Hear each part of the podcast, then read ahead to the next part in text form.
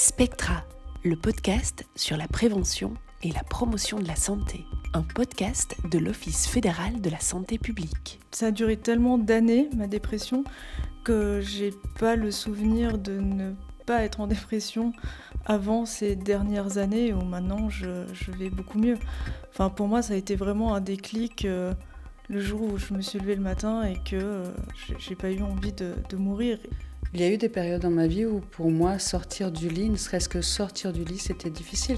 J'ai été tellement brisée, bridée par la maladie et par la médication que j'étais dans une incapacité de me lever ou même de me concentrer au point de pouvoir euh, ouvrir un courrier, dire une phrase en entier, lire un livre, une page d'un livre, une phrase ça a été, euh, ça a été terrible. Il y a un tabou, je dirais, sur, les maladies psychiques, encore, encore aujourd'hui. C'est-à-dire qu'on a encore une image qui est très stéréotypée de la, de la maladie psychique. Ce que je recommande en premier, c'est justement d'en parler. Oser en parler, oser parler non seulement de ces problèmes graves, mais aussi des problèmes du quotidien.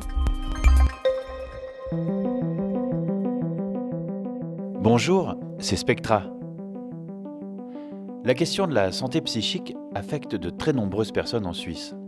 À l'occasion de la deuxième Mad Pride suisse qui aura lieu à Berne le 18 juin prochain, Spectra est allé à la rencontre des personnes qui travaillent pour l'amélioration de la santé psychique et en particulier aussi, et c'est le but des marches de fierté, de sa déstigmatisation. C'est donc entre Berne, Lausanne et Genève que nous avons posé notre micro. Tout d'abord dans la capitale fédérale, en compagnie de France Genin, qui depuis avril 2021 s'occupe du thème de la promotion de la santé mentale et de la prévention du suicide à l'Office fédéral de la santé publique à Berne. Déjà, c'est très difficile de définir qu'est-ce que la maladie mentale, parce que ça couvre un très large spectre qui peut aller de, par exemple, des problèmes d'anorexie, euh, jusqu'à aller à des dépressions très graves qui peuvent même mener au suicide. Euh, on a aussi, par exemple, la schizophrénie. Donc vraiment, c'est des maladies qui sont déjà très différentes et qui, même la schizophrénie, par exemple, les symptômes, en fait, peuvent énormément changer d'une personne à l'autre, si la maladie est très avancée ou pas. Euh, ce qu'on peut dire, c'est que, en fait, la plupart des maladies qui sont peu connues, on dira, et qui ont des symptômes qui sont très visibles, sont souvent plus stigmatisées que les maladies qui sont plus faciles à cacher dans le cas de la santé mentale, l'OFSP finance, met en réseau les acteurs et sensibilise la population avec différentes campagnes. Il mandate aussi des études comme celle de l'Observatoire suisse de la santé qui donne une estimation de 15 à 34% de personnes en Suisse concernées rien que pour les symptômes dépressifs, soit une fourchette entre une personne sur six, voire une personne sur trois, ce qui est énorme. Est-ce qu'on sait aussi si les maladies psychiques touchent plus une tranche d'âge en particulier? Euh, oui, alors pour ça, on a aussi des données. Par exemple, on voit qu'il y a certains groupes de la population qui sont plus touchés que d'autres. Donc, par exemple, on a plus de femmes que d'hommes. Donc ça, ça peut s'expliquer de différentes manières, mais notamment aussi parce que le tabou est moins grand chez les femmes que chez les hommes, souvent. Euh, pour les groupes d'âge, on a plus le groupe d'âge moyen, c'est-à-dire les personnes de 30, 40, 50 ans, qui sont plus touchées par les symptômes dépressifs principalement aussi. Et puis on a aussi euh, par exemple, des facteurs au niveau du niveau d'éducation, où les personnes qui ont un niveau d'éducation plus bas sont souvent plus touchées, et aussi des facteurs régionaux, où on voit que les gens dans la région lémanique et de la région du Tessin sont souvent aussi plus touchés que dans la région euh, germanophone, et ça, c'est plus difficile à l'expliquer aussi pourquoi. Pourquoi cette stigmatisation? C'est quoi les obstacles? Le premier obstacle, c'est le manque de connaissances ou les préjugés, les préconceptions en fait sur ces maladies où les gens ont l'impression qu'ils les connaissent peut-être un peu à travers les médias ou les films. Et puis, il y a ce côté un peu autre qui a rien à voir avec soi. Et puis au final, quand on se retrouve face à une personne qui a une maladie mentale, des fois, en fait, on ne le remarque pas forcément. Mhm. Ou alors, en fait, on se rend compte que cette personne n'est pas si différente que ça et peut-être que ça fait un peu peur aussi. Il y a toujours un peu cette peur, en fait qui fait justement qu'on veut se distancier. Puis il y a toute cette idée aussi, par exemple, là j'ai beaucoup parlé de maladie mentale, mais si je parle de malade mental, ça n'a pas non plus la même connotation. Et puis il y a tout ce vocabulaire derrière aussi qui est hyper négatif et puis qui est très hum, critique, mais aussi euh, discriminant. Ben moi j'ai dû me battre euh, contre une dépression, ou plutôt peut-être apprivoiser ma dépression donc, pendant pas mal d'années. Et donc j'ai su que j'étais en dépression en lisant un jour un livre. Je, ne connaissais pas du tout ce que c'était. Euh, malgré le fait que je voyais des, psys euh, depuis pas mal de temps, on n'a jamais mis en fait le mot sur, euh, sur la, la, dépression. C'est quoi qui a fait tilt? C'était une liste de, de, symptômes, de caractéristiques, et puis il y avait des parcours aussi, des témoignages de vie de certaines personnes, et puis ben, je me reconnaissais là-dedans. Pour moi, en fait, c'était un petit peu différent parce que à l'initial, en fait, je traînais quand même une certaine forme de tristesse, de mal-être. Euh, de désespoir, même des envies de, disparaître par moments depuis, euh, depuis que j'étais toute jeune. Et puis, euh, ça s'est accentué quand j'étais ado. à ce moment-là, j'ai essayé de me noyer dans plusieurs choses, aussi bien dans le travail que dans les addictions. Et c'était une forme de déni où je ne comprenais pas ce qui m'arrivait, je m'isolais. J'avais l'insensation aussi de ne pas être comprise par euh, la plupart des personnes. Jennifer et Carla sont pères praticiennes en santé mentale chez Promentesana à Genève. Elles ont toutes les deux suivi une formation pour pouvoir aider les autres. En effet, un père, dans ce cas précis, c'est une personne qui a été atteinte dans sa santé mentale à un moment donné et qui est actuellement dans un cheminement de rétablissement suffisant, complété par une formation pour pouvoir accompagner et mettre à profit son expérience au service des autres. Aujourd'hui devenues très proches, Jennifer et Clara reviennent sur leur parcours. Je pense que quand j'étais plus jeune, j'avais pas de problème à en parler. Et c'est juste qu'au bout d'un moment, à force d'en parler et que les gens ils, ils écoutent pas ou qu'ils s'en foutent clairement, euh, ben on n'en parle plus. Et des fois même avec les médecins c'est difficile parce qu'on va parler de ce qui est difficile pour nous, de nos difficultés, et eux ils peuvent parler de, enfin essayer de nous remonter le moral, de parler de ce qui est positif, alors que ben c'est pas le moment encore de pouvoir euh, rebondir en quelque sorte. Et avec toujours cette peur aussi de si on disait à quelqu'un ah mais je vais pas bien ou euh, je sais pas j'ai envie de mourir, euh, qu'on me dise oui mais ça va aller, oui mais faut, faut juste y croire pour pouvoir, enfin toutes ces phrases un peu bateau qu'on peut nous sortir et ça, ben, c'était difficile d'en parler avec les gens. Moi, j'avais pas de mal à l'évoquer et à dire voilà, j'ai envie de mourir. Tous les jours, je me lève et c'est ce que j'ai envie. Et en fait, euh, les gens, ils, savaient pas comment réagir et ils me disaient euh, mais tu peux pas penser ça. Euh. Mais en fait, j'y pensais. Donc, ça servait à rien qu'on me dise tu ne peux pas penser comme ça puisque c'était le cas. Et ça, ça m'a fait énormément de bien de pouvoir en discuter avec des personnes qui vivaient la même chose et, et de pouvoir échanger finalement là-dessus parce que moi j'avais besoin d'en parler, mais autour de moi on n'acceptait pas que j'en parle parce que c'est très tabou. Même tabou? Pour, euh, euh, vous, Carla? Oui, tout à fait.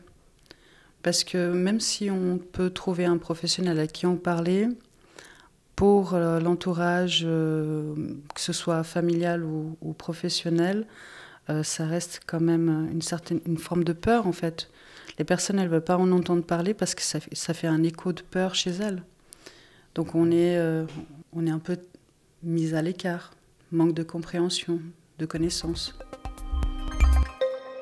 C'est-à-dire qu'on a encore une image qui est très stéréotypée de la, maladie psychique. On pense souvent à, à la crise aiguë de la maladie psychique. On a des images qui sont véhiculées par euh, les films, la littérature, les médias.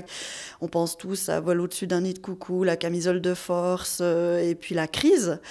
Mais la maladie psychique, c'est pas ça, c'est surtout autre chose. Stéphanie Romanence-Pitou est la directrice de la CORASP, la coordination romande des associations d'action pour la santé psychique une association fêtière de 28 associations membres actives dans l'accueil et l'action pour les personnes concernées par une maladie psychique. La CORASP agit dans divers domaines information, communication, sensibilisation, déstigmatisation et aussi politique sociale pour les personnes concernées. On est tous susceptibles d'être concernés d'une manière ou d'une autre par la maladie psychique, un trouble psychique ou une difficulté en tout cas psychique euh, nous, on plaide en tout cas pour, euh, pour dire qu'on est toutes et tous vulnérables, mais qu'on a aussi, euh, on peut tous et, toutes agir pour préserver notre santé mentale, rester dans la meilleure santé mentale possible en tout cas.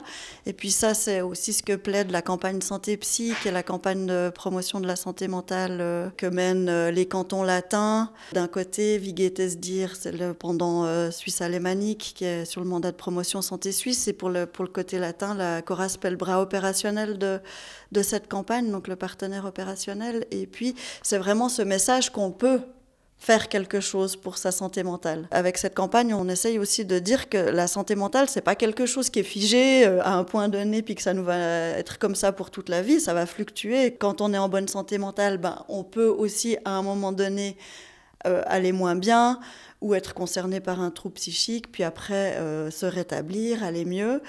Euh, et puis, quand on est concerné par un trouble psychique, à un moment donné, être dans une crise aiguë, puis après se rétablir et aller mieux. Alors, il y a certains troubles psychiques qui sont des troubles psychiques durables, mais ça ne veut pas dire qu'on va être hospitalisé toute sa vie, aller être complètement marginalisé toute sa vie et pas pouvoir fonctionner. Il y a une fluctuation des compétences. C'est ça que la maladie psychique, elle induit. C'est vraiment qu'on a une disponibilité des compétences qui peut être fluctuante. Alors, qu'est-ce qui vous a sorti de, de votre situation? Euh, Moi, je dirais qu'un très grand pas pour moi, ça a été euh, d'aller dans une réunion d'entraide parce que dans une grande période de ma vie, j'étais dans une forme de déni parce que je ne comprenais pas ce qui m'arrivait. Et puis, même à travers les consultations que j'avais avec les médecins, j'arrivais pas euh, à comprendre non plus ce qui m'arrivait. Alors que quand j'ai décidé d'aller dans une réunion d'entraide, en fait, en entendant ce que les personnes exposaient, bah, j'ai réussi à comprendre et m'approprier aussi euh, la maladie, l'apprivoiser en fait, la comprendre à travers les partages qu'il y avait. Et je dirais que ça a vraiment été un, pas clé. À travers ça, ensuite, j'ai changé de médecin aussi. J'ai été voir un médecin avec qui j'avais une alliance thérapeutique, avec qui je pouvais partager, avec qui j'étais en confiance, où on était de manière horizontale. Donc ça aussi, ça a été vraiment bénéfique. Et euh, de fil en aiguille, j'ai pris plus de responsabilités au sein de l'association, ce qui a fait que bah, j'ai vu que je valais encore quelque chose à nouveau et que j'étais capable à quelque chose, donc euh, ce qui m'a fait ensuite reprendre des études. Donc c'était aussi... Euh, cette association m'a apporté beaucoup parce que ça a aussi permis de me comprendre, de comprendre la maladie, de comprendre aussi qu'est-ce que j'avais besoin dans mon quotidien. Et puis, euh, par les actions que j'ai faites à l'intérieur, bah, j'ai eu la possibilité d'avoir de, nouveau confiance en moi. Ben, ce qui m'a aussi beaucoup aidé, c'est comme Carla, je me suis investie dans une association. Et après des années à, croire et à voir que j'arrivais à, ne rien faire, finalement, ben, de réussir à faire des petites choses, ben, je me suis rendu compte que finalement, ben, j'étais quand même utile, que j'étais capable de faire des choses et aussi que je pouvais aider d'autres personnes et que je pouvais être aidée. Et, et c'est pour ça que finalement, ben, on en est là aujourd'hui parce que ben, on est convaincu que l'entraide entre nous, c'est une clé importante dans le rétablissement. Il existe aussi des cours parce que voilà, en tant que proche, par exemple, c'est facile de dire si on voit que quelqu'un va mal, il faut aller lui parler. Mais comment initier le discours, comment oser, c'est aussi quelque chose qu'on pense qu'on va faire. Et puis finalement, quand il faut vraiment le faire dans la pratique, c'est plus difficile. Donc là aussi, il existe par exemple Promens de Sana offre des cours euh, en français en allemand, les cours ENSA. Moi, je peux que recommander de s'informer sur les sites, de prendre des cours si c'est possible et vraiment de d'avoir un peu cet esprit ouvert sans jugement, d'être euh, ouais, là pour, euh, pour les autres. Après, de nouveau, il y a plein d'offres de, soutien. Le seul problème, c'est qu'il faut les connaître pour pouvoir y accéder. Et aussi, de nouveau, dans ces préjugés, on pense par exemple le 143, le 147, c'est que pour les personnes qui ont des problèmes, c'est que pour les personnes qui ont des pensées suicidaires. Non, pas forcément. Si on se sent dépassé en tant que proche, on peut aussi appeler, on peut demander conseil même à son médecin, juste une personne de confiance. Et puis parfois, on n'a pas forcément besoin de conseils, mais on a justement seulement besoin d'une oreille attentive, de quelqu'un à qui parler, pour se délester aussi un peu de, des difficultés que ça peut entraîner d'être proche. Euh, moi, je pense que juste en parler à quelqu'un qui, est ouvert à écouter, ça peut déjà beaucoup aider. Et puis après, on peut aussi être étonné que malgré les difficultés, il y a aussi des, des côtés positifs et il ne faut pas oublier que que la vie continue et peut être belle pour tout le monde, même avec une maladie mentale. Oui, la vie est belle et peut même être festive. Je vous en parlais d'ailleurs en début de podcast. Le 18 juin, c'est la deuxième Mad Pride de Suisse qui aura lieu à Berne, une marche de fierté qui tire ses origines dans les années 90 au Canada. Et Stéphanie Romanan-Spitou, vous êtes également l'organisatrice de la première Mad Pride de Suisse qui s'est tenue, elle, en 2019 à Genève, c'est ça? Oui, avec, euh, j'étais pas seule, hein, de, loin pas, mais on a la Corasp a co-organisé euh, la première Mad Pride de, Suisse avec euh, la fondation Trajet à Genève. C'était vraiment quelque chose de très très gai et très prenant et très coloré et très festif. Alors c'était vraiment un moment extrêmement marquant pour toutes les personnes qui ont participé, ça c'est certain. C'était, c'est un défilé, la Mad Pride, c'est un défilé de rue où euh, ben, les participantes et les participants, qui étaient constitués de personnes concernées par la maladie psychique, de professionnels, d'associations, de proches, de sympathisants, L'idée, c'est de s'approprier les images euh, et les stéréotypes euh, liés à la folie euh, pour euh, les détourner finalement. Et puis pour les personnes concernées, ben, c'est finalement une forme de, coming out. C'est oser euh, dire ben, je suis concerné par un trouble psychique et je suis là et j'ai quelque chose à vous dire finalement. C'est ça. Et en même temps, eh ben, toutes ces personnes qui défilent, qui peut dire qui est concerné par la maladie psychique ou pas C'est aussi le but finalement, c'est de dire qu'on est tous les mêmes et que qui qu'on soit a une place dans la société. Enfin, c'est aussi tout un processus. Ça fait énormément de débats chez nous. Euh, est-ce que je vais oser? Enfin, plusieurs personnes ont dit non, mais moi je vais jamais oser euh, défiler. Et, euh, plus ça avançait, parce qu'on a fait beaucoup d'ateliers pour participer à l'animation, pour faire les pancartes, et finalement les il y avait des personnes encore la veille qui préparaient des pancartes puis qui disaient mais ça sera l'autre qui va la tenir, moi je viens pas. Et finalement ils étaient là avec leurs pancartes. Donc c'était tout un processus aussi pour les dans tout le, préparatif. Et rien que ça c'était gagné de, de faire ce, chemin, de, ce cheminement-là collectivement et individuellement finalement. Bonjour, suis Alfred Künzler, le chef de bureau du réseau Santé Psychique Suisse, co-organisateur de la deuxième MedPride Suisse. Qui euh, aura lieu à, Berne cet été. Alfred Künzler, vous l'avez compris, est l'organisateur de la Mad Pride 2022 à Berne. Il est également psychologue et traite des patients atteints de maladies psychiques. Nous avons profité de notre passage à Berne pour annoncer l'événement avec lui. Alors que la Mad Pride 2019 à Genève, c'était 1000 personnes, le 18 juin, Berne attend plus de 5000 personnes. Rendez-vous à 13h à l'Unterer Weissenhausplatz à Berne. On va commencer euh, sur la Weissenhausplatz euh, et va euh, marcher une, une, heure à peu près et on va terminer sur la place fédérale. Où il y aura aussi de la musique, des, des stands de beaucoup d'organisations. Et même un discours sur la place fédérale, le tout jusqu'à 17h30. Venez nombreux et n'oubliez pas... Si on vient à la MedPride en, en signal qu'on veut lutter contre la stigmatisation des, des maladies, des problèmes psychiques. Spectra prend fin sur cette note festive, même si la problématique de la santé mentale demande encore beaucoup de travail et d'adaptation. Au chapitre des commentaires et remarques subsidiaires de nos intervenantes, Carla espère que les professionnels et médecins se dirigeront vers une démarche plus horizontale avec leurs patients pour travailler en tant que partenaires sur le chemin du rétablissement. France Genin note que déstigmatiser la maladie psychique, c'est aussi augmenter le nombre de personnes qui vont oser demander de l'aide, donc il faut aussi veiller à augmenter la capacité de l'offre de la part des professionnels. Enfin, Stéphanie Romanence salue l'effort, mais rappelle qu'il reste des progrès à faire pour la question de l'intégration réelle des personnes concernées par la maladie psychique dans la société et dans le marché du travail qui reste très compétitif. Spectra, c'est terminé. Merci à toutes et tous. Si vous souhaitez plus d'informations sur le sujet, je vous renvoie tout d'abord au site de notre podcast, spectra-online.ch, mais aussi de santépsy toutaccroché.ch ou encore de son pendant alémanique vigetesdir.ch et bien sûr de la Mad Pride du 18 juin, madpride.ch.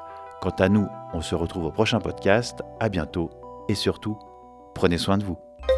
Spectra, le podcast sur la prévention et la promotion de la santé, un podcast de l'Office fédéral de la santé publique.